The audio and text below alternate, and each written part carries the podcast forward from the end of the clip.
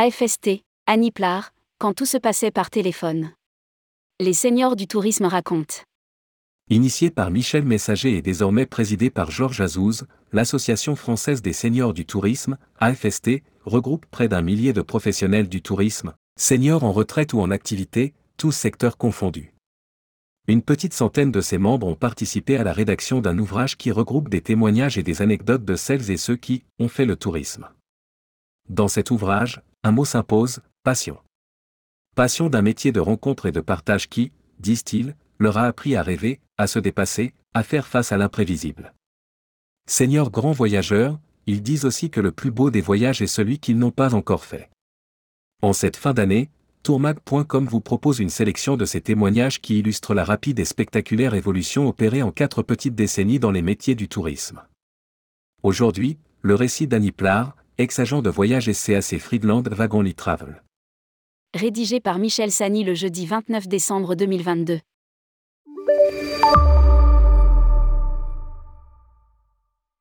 Fille d'un ingénieur technique chez Air France, ma carrière ne pouvait qu'évoluer dans un milieu en rapport avec l'aviation et les voyages.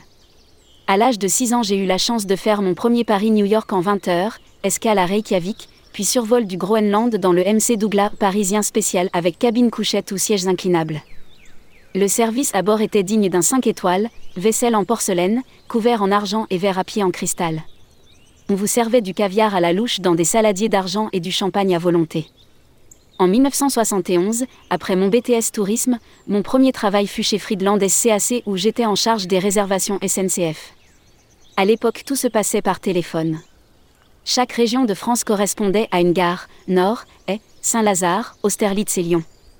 Pour chacune des gares, le personnel était réparti dans des services différents appelés cabines suivant la ville de destination. En période de grand départ comme les vacances scolaires, les réservations étaient ouvertes deux mois avant et nous commencions alors à téléphoner. Toutes les agences procédant de la même façon, l'astuce était d'arriver au travail très tôt le matin. Il m'arrivait de commencer les appels dès 7 heures et ce, trois ou quatre jours de suite. Nous mettions parfois deux heures pour obtenir une cabine, alors toutes les commandes de tout le personnel de l'agence étaient regroupées. Et pas droit à l'erreur ou à l'oubli, sinon il fallait rappeler, attendre et recommencer. Ensuite, en implant wagon-lit, j'ai eu l'expérience des réservations SNCF sur machine Olivetti. Énorme cet engin, une véritable machine à laver de 10 kgs.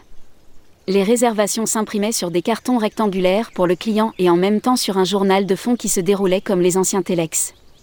Pour la réservation des billets d'avion, il fallait appeler chaque compagnie avec émission manuelle et calcul du tarif pour les trajets autres qu'un aller-retour. La tarification, c'est ce que je préférais. À l'époque, je travaillais pour les Américains qui exigeaient les tarifs les moins chers, ce qui nous obligeait à trouver quelques astuces de calcul. Puis le système Amadeus a fait son apparition, au début pour réserver, puis ensuite pour émettre les billets et plus tard, réserver les hôtels, bateaux, voitures de location. Quant aux ventes de voyages, c'était soit sur brochure avec appel chez chaque voyagiste, ou des inclusive tours où on montait entièrement le voyage à la demande du client. Toutes les prestations étaient réservées en France ou à l'étranger par téléphone ou téléx et on émettait des bons d'échange pour chacune d'elles. Passionnant travail. Annie Plard, agent de voyage SCAC Friedland Wagon Travel. Retrouvez l'ensemble des extraits de la série Les seniors du tourisme racontent en cliquant sur ce lien. Pour aller plus loin, vous pouvez également lire tous les témoignages dans l'ouvrage. Ils ont fait le tourisme, anecdotes et témoignages de celles et ceux qui ont fait le tourisme. Disponible sur Amazon, broché, 9,50€.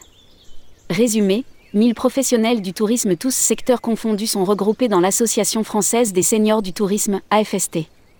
Au menu de cette belle association, convivialité, partage, rencontres, tutorat en faveur des jeunes entrepreneurs du secteur, actions de solidarité. À travers cet ouvrage réalisé par une centaine de membres de l'AFST, un mot s'impose, la passion.